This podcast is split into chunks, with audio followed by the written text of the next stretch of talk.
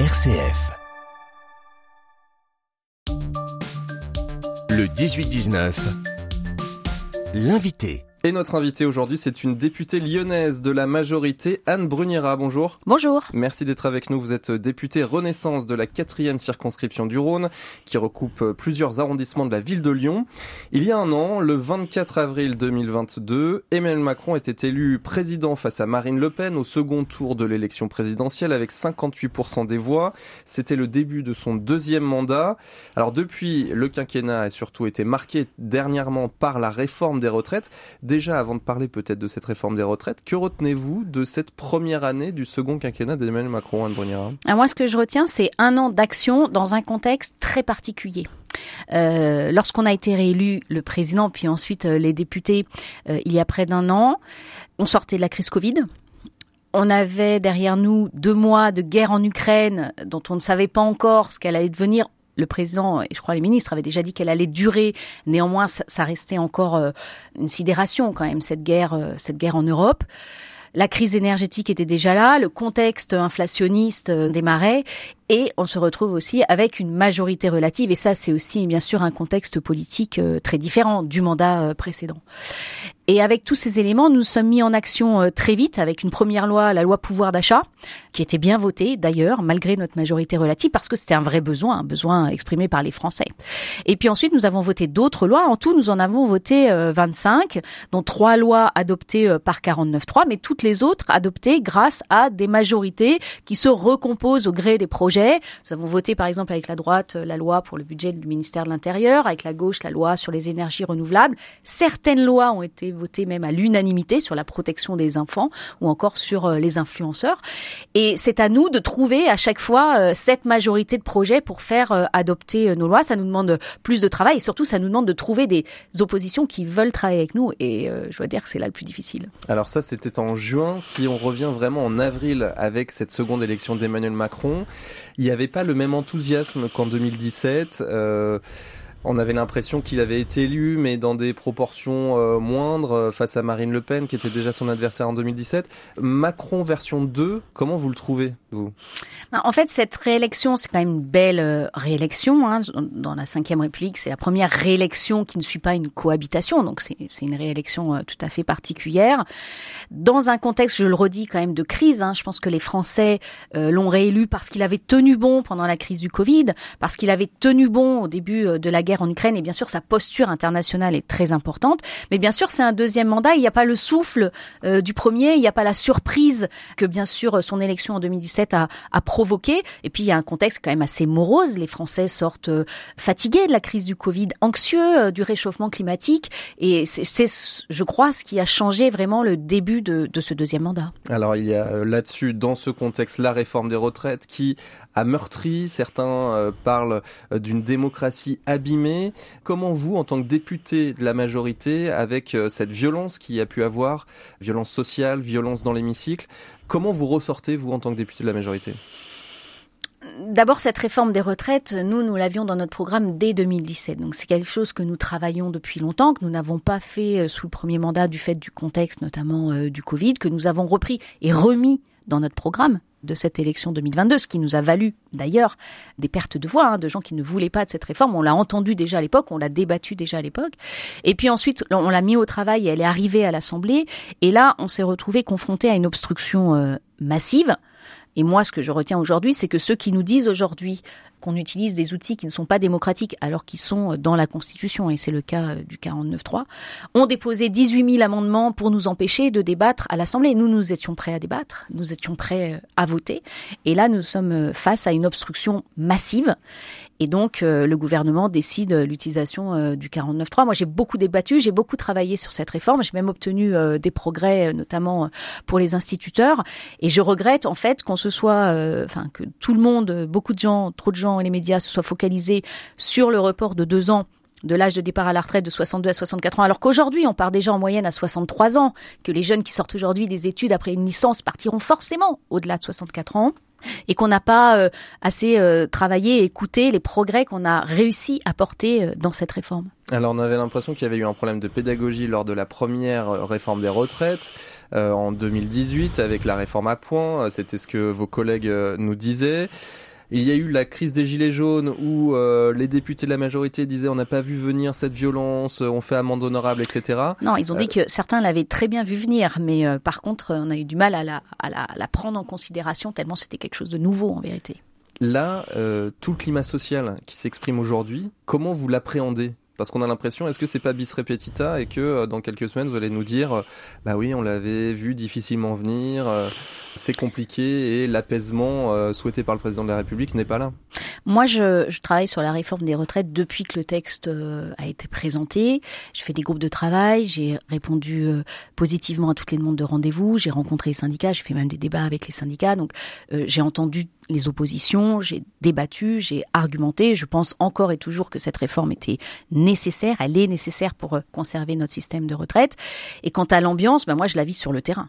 Euh, l'ambiance, on la vit sur le terrain, nous députés, on la vit pas dans les médias, qui quand même ont une, excusez-moi de le dire euh, sur un média, mais ont quand même, en ce moment, je trouve, une manie de se focaliser sur des faits très précis, des casseroles à un endroit, un feu de poubelle à un autre, sans voir que le président est passé dans une autre ville où il a pu discuter, il a discuté dans un collège, il a discuté avec des élus, et donc ça donne quand même une ambiance qui inquiète, hein, je pense, euh, les Français. C'est ça que je déplore euh, le plus.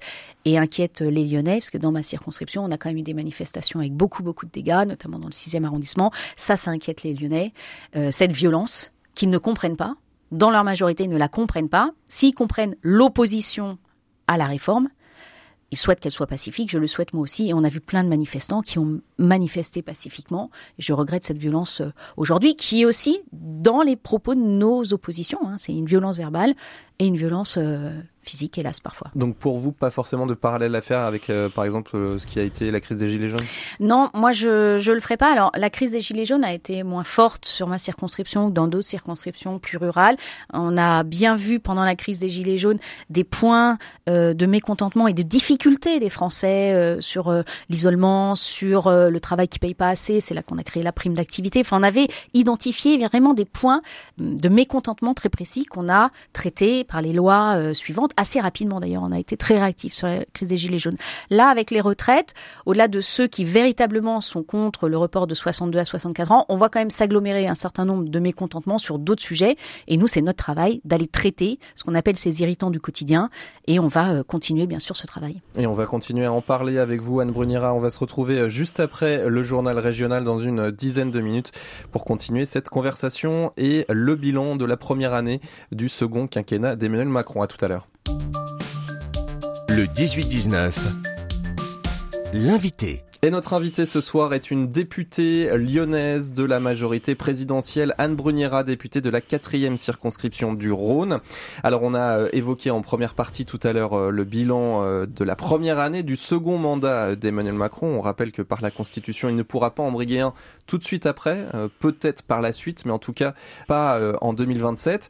Alors Emmanuel Macron qui a d'ailleurs pris la parole hier dans une interview aux Parisiens, une conversation avec les lecteurs reconnaissant euh, quelques mea culpa, notamment euh, sur la réforme des retraites, peut-être que l'erreur a été de ne pas être assez présent pour donner une constance et porter cette réforme moi-même. Je ne me suis pas assez mouillé, a-t-il reconnu le président. Est-ce que vous souscrivez à ce constat, euh, Anne Bruniera c'est son avis. Moi, ce que je sais, ce que j'entends, c'est que lorsqu'il parle, on dit qu'il parle trop. Lorsqu'il parle pas, on dit qu'il parle pas assez. Et la critique est très rude envers notre président. Je pense qu'il a donné un cap sur la réforme des retraites, c'était très clair. Et ensuite, c'est à la Première ministre et au gouvernement de travailler. Et puis, bien sûr, aux parlementaires de faire des propositions pour améliorer le texte. C'est ce que nous avons fait. Le vrai sujet, c'est la communication. Mais honnêtement, bon, après coup, on refait toujours un peu le match, c'est toujours euh, très facile. La communication, elle est difficile sur une réforme des retraites parce que notre système de retraite est difficile, parce que on tire des généralités de quelques euh, cas euh, particuliers. Les Français, et je m'inclus dedans, ne savent pas en, fait de quoi demain leur retraite sera faite. Moi, j'ai beaucoup demandé à des gens qui m'interpellaient ce qu'ils savaient à quel âge ils allaient prendre leur retraite et dans quelles conditions. Ils ne le savent pas. Notre système n'est pas du tout lisible. C'est pour ça qu'on avait prévu la réforme à point, mais qu'on a euh, laissé de, côté parce que c'était un, une réforme euh, qui chamboulait tout et qui aurait créé euh, plus d'inquiétudes. Donc oui, on aurait certainement pu communiquer. Il y a un certain nombre de sujets qui ont été, je pense, qui sont mal sortis. Puis du coup, ensuite, après, on avait du mal à, à rétablir les vérités. Mais une réforme des retraites, c'est jamais simple. Il n'y en a aucune euh, qui a été simple, en fait, euh, dans le passé. Et c'est un effort qu'on demande aux Français, et on le sait euh, très bien. Je le disais, ce second quinquennat sera forcément le dernier dans la foulée pour Emmanuel Macron. Est-ce que ça lui donne, selon vous, plus de liberté parce qu'il ne travaille pas à sa réélection ou, euh, au contraire, ça porte une forme d'irresponsabilité du président euh, parce que, justement, il n'a pas forcément à tenir compte euh, des avis parce qu'il ne veut pas être réélu? C'est une observation qu'on peut voir parfois dans certaines analyses. Moi, je crois que le, président Emmanuel Macron, c'est quelqu'un qui a toujours eu le courage de ses idées, qui les a toujours euh, défendues, qui a toujours dit ce qu'il allait faire et fait ce qu'il avait dit. Sur la réforme de retraite, il a toujours été très clair. Il n'a jamais nié le fait qu'il voulait la faire et comment il voulait euh, la faire. Il a quand même évolué.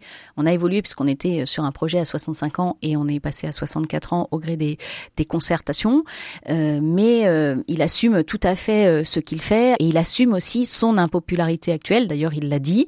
Peut-être lié au fait qu'il ne se représente pas, mais je crois que même s'il avait pu se représenter, il a assume ses responsabilités, il assume ses décisions pour le bien du pays. Pour vous, c'est une bonne idée de limiter comme ça les mandats présidentiels dans le temps? Alors, euh, limiter les mandats longtemps, c'est une bonne idée. D'ailleurs, on aimerait le, faire aussi euh, pour les députés, pour les maires. Je pense que quand on reste en place euh, trop longtemps, ça peut donner une certaine usure du pouvoir, si ce n'est plus. Après, deux mandats de cinq ans, ça fait quand même court. Là, c'est la députée qui vous parle. Quand on voit le temps que prend le fait de faire une loi, de sortir ses décrets, de l'appliquer, d'en voir les résultats et de l'évaluer, ce qu'il faudrait faire pour toute loi avant d'y revenir sur ce même sujet. deux mandats de, de cinq c'est relativement court en fait. Et je précise aux auditeurs qu'effectivement, vous avez été réélu en juin 2022, donc pour votre ouais, je parlais pas de moi, je parlais du président. en ce qui me concerne, euh, deux mandats de cinq ans, euh, on va déjà les faire et on verra ce qu'il en est. Alors justement, euh, dans cette continuité de votre mandat de député, vous avez la question du suivi de Notre-Dame de Paris oui. et son chantier. Pour mon plus grand plaisir. Vous êtes coprésidente du groupe de travail chargé du suivi de la conservation et de la restauration de la cathédrale Notre-Dame de Paris. Parmi les missions, c'est notamment vérifier que les dons qui avaient été en masse euh, eh bien, soient bien euh, à la reconstruction de la cathédrale.